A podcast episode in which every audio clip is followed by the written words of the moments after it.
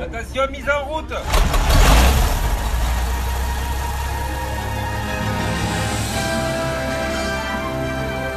Comme chaque dimanche, bienvenue à vous dans Objectif Ciel, votre rendez-vous consacré à l'aéropostale, le dimanche après le journal de 9h. On est évidemment avec Fabrice Crous. Bonjour Fabrice. Bonjour Franck. Fabrice Crous, euh, qui est notre chef d'escale préféré, conteur à l'envol des pionniers, ce nouveau site historique et culturel toulousain consacré à Montaudran, à la légende de l'aéropostale. Saint-Exupéry, à l'honneur encore une fois aujourd'hui. Et c'est un Saint-Exupéry très proche d'un certain Jean Mermoz qu'on va évoquer ce matin, Fabrice. Tout à fait. Alors pour le citer, si je cherche dans mes souvenirs ceux qui m'ont laissé un goût durable, si je fais le bilan des heures qui ont compté, à coup sûr, je retrouve celle que nulle fortune ne m'eût procurée. On n'achète pas l'amitié d'un Mermoz, d'un compagnon que les épreuves vécues ensemble ont lié à nous pour toujours. En quelques phrases au début de Terre des Hommes, Saint-Exupéry témoigne ainsi de la relation qui l'unissait à Jean Mermoz. C'est dans le chapitre sur les camarades, où il rend également un vibrant hommage à Henri Guillaumet. Saint-Exupéry et Mermoz, voilà encore une belle histoire de fraternité d'armes. Elle est peut-être moins viscérale que celle qui lie Saint-Exupéry et Guillaumet, mais Mermoz est sans conteste un des compagnons les plus chers de Saint-Exupéry, et il le restera jusqu'à sa disparition. Par-delà leurs différences et même parfois leurs divergences, les deux hommes feront preuve l'un envers l'autre d'une fidélité à toute épreuve. Syntax et Mermoz, ce sont pour la postérité les deux figures les plus populaires de l'aéropostale. L'un en est le poète rêveur et sensible qui relate les exploits homériques de ces chevaliers du XXe siècle. L'autre est ce héros céleste à la beauté légendaire, l'archange passionné qui avait défriché les sables, la montagne, la nuit et la mer, comme s'en souvient Saint-Exupéry dans Terre des Hommes. Pourtant, d'après Joseph Kessel, qui était très proche des deux aviateurs, l'un comme l'autre ne se voyaient que comme des éléments parmi d'autres de cette aventure collective, et ils étaient mal à l'aise avec leur mise en avant individuelle. Au départ, Saint-Exupéry et Mermoz se sont surtout vus euh, de loin en loin. Oui, les premières années, aux lignes Latécoère puis à l'aéropostale, ils n'étaient jamais affectés au même endroit. Mermoz intègre l'entreprise en 1924 et se voit assez vite confier des portions lointaines de la ligne. Quand Saint-Exupéry est embauché à Toulouse, fin 1926, Mermoz assure la liaison entre Casablanca et Dakar. Un an plus tard, quand Saint-Exupéry est nommé à Cap Juby, Mermoz devient chef pilote en Argentine avec la mission d'explorer les lignes sud-américaines. Dans ces années, leurs chemins se croisent au hasard des escales à Casablanca, à Port-Étienne, à Cap Juby, et ils apprennent à se connaître avec les autres aviateurs dans des soirées de relâche entre deux vols où se forge la fraternité des aviateurs. Et c'est bien normal. Justement, à Cap Juby, nous y sommes dans un instant. Restez avec nous. De Toulouse à Santiago. Objectif ciel sur France Bleu Occitanie. Objectif ciel, la suite ce matin sur France Bleu Occitanie, toujours avec Fabrice Cruz. Et on évoque ce matin cette belle amitié entre Antoine de Saint-Exupéry et Jean Mermoz. Euh, Fabrice, nous sommes à Cap-Juby. Et oui, parce que même s'ils ne se voient pas beaucoup, une relation chaleureuse s'établit entre Saint-Exupéry et Mermoz. Le pilote Henri Delaunay racontait l'ambiance de cette soirée à Cap-Juby avec Guillaumet et Mermoz lorsque Syntex était chef d'escale, où ils s'amusaient comme des gosses et où l'étroite baraque résonnait d'éclats de rire. C'est aussi une relation particulière, faite d'admiration et de confiance réciproque. À Cap-Juby, Saint-Exupéry profite aussi de la présence de Mermoz pour faire quelques parties d'échecs et lui faire lire des morceaux du manuscrit auquel il travaille, qui sera bientôt édité sous le titre de Courrier Sud. Ils se côtoieront davantage en Argentine, et leur amitié en sortira grandie. Mermoz y a précédé Saint-Exupéry et a commencé à concrétiser les grandes ambitions de l'aéropostale sur le continent sud-américain, en ouvrant notamment la redoutable route des Andes entre Buenos Aires et Santiago du Chili. Bien entendu, il fait partie du comité d'accueil qui attend Saint-Exupéry, tout juste nommé directeur d'exploitation de la filiale argentine de l'aéropostale, à son arrivée dans le port de Buenos Aires le 12 octobre 1929. Et bientôt, Mermoz va réaliser l'exploit des exploits, c'est-à-dire eh bien, la traversée de l'Atlantique Sud. Et eh oui, c'est le 12 mai 1930. Mermoz décolle de Saint-Louis du Sénégal aux commandes du Laté 28, comte de Lavaux, accompagné du navigateur Jean Dabry et du radio Léopold Gimier. 21 heures plus tard, le 13 mai au matin, il se pose à Natal, au Brésil, après avoir enduré les fureurs de l'océan. C'est une épreuve dantesque, mais pour la première fois, le courrier a été acheminé en Amérique du Sud par la voie des airs.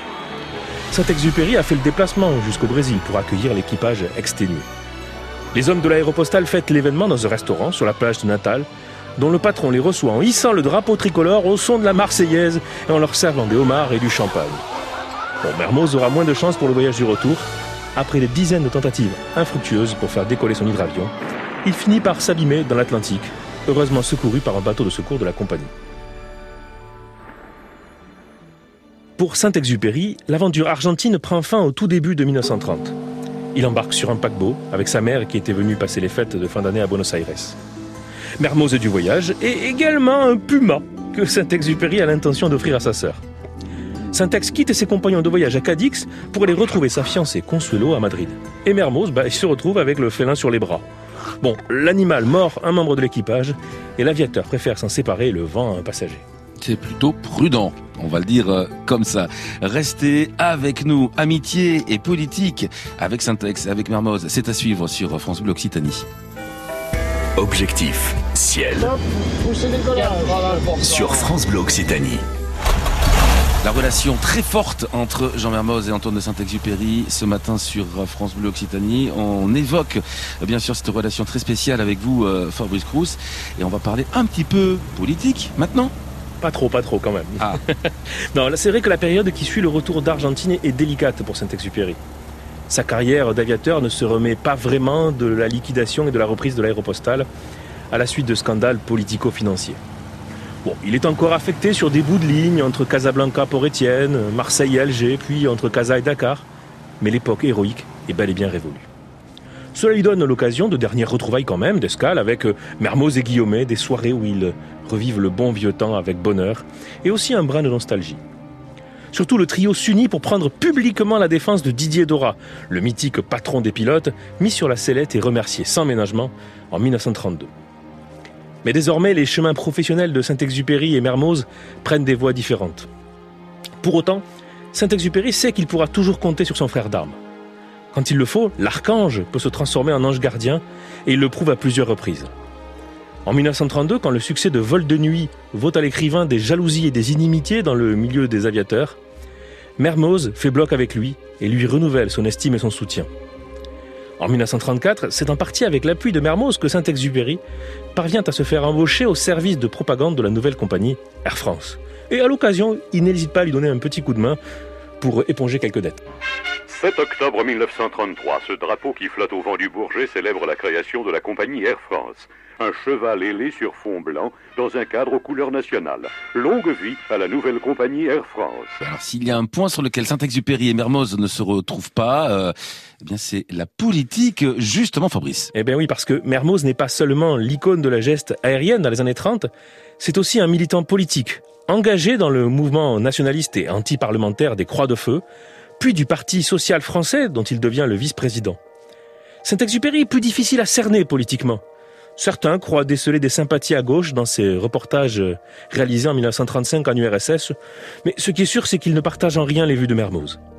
Rétif à tout esprit partisan, il place ses convictions à un autre niveau, celui d'un certain idéal humaniste. Toujours est-il que dans le contexte passionné et parfois violent des années 30, cette divergence idéologique ne dépassera jamais le stade de la conversation passionnée.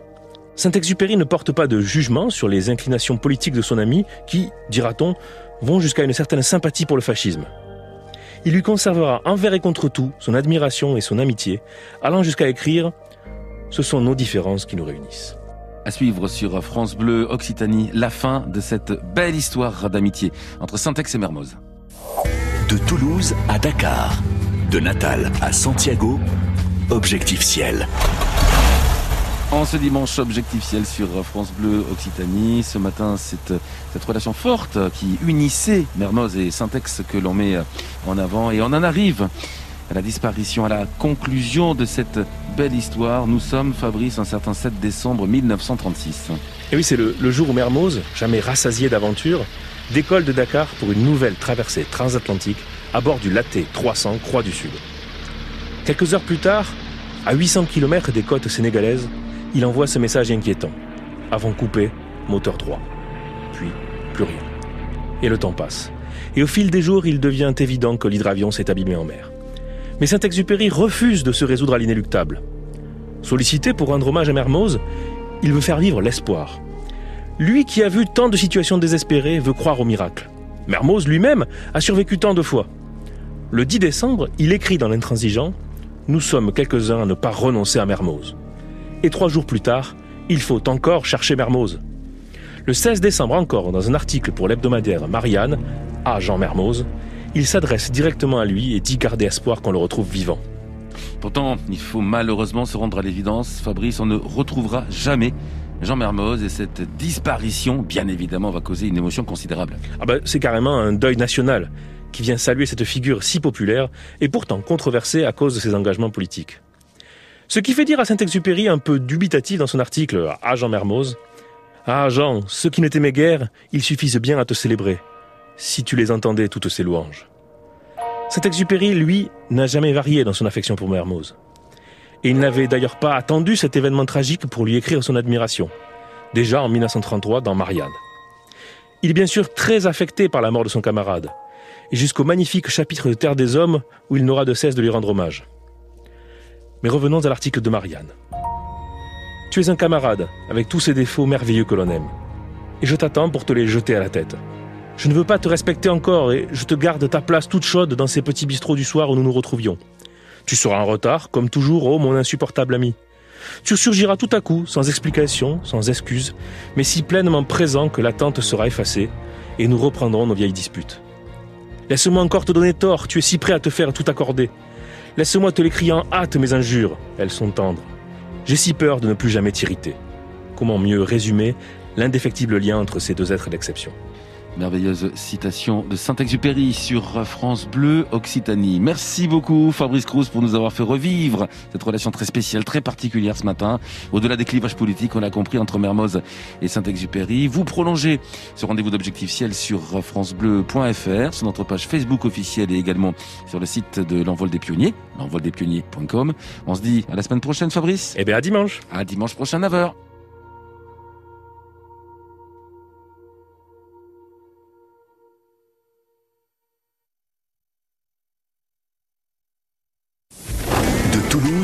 À Santiago.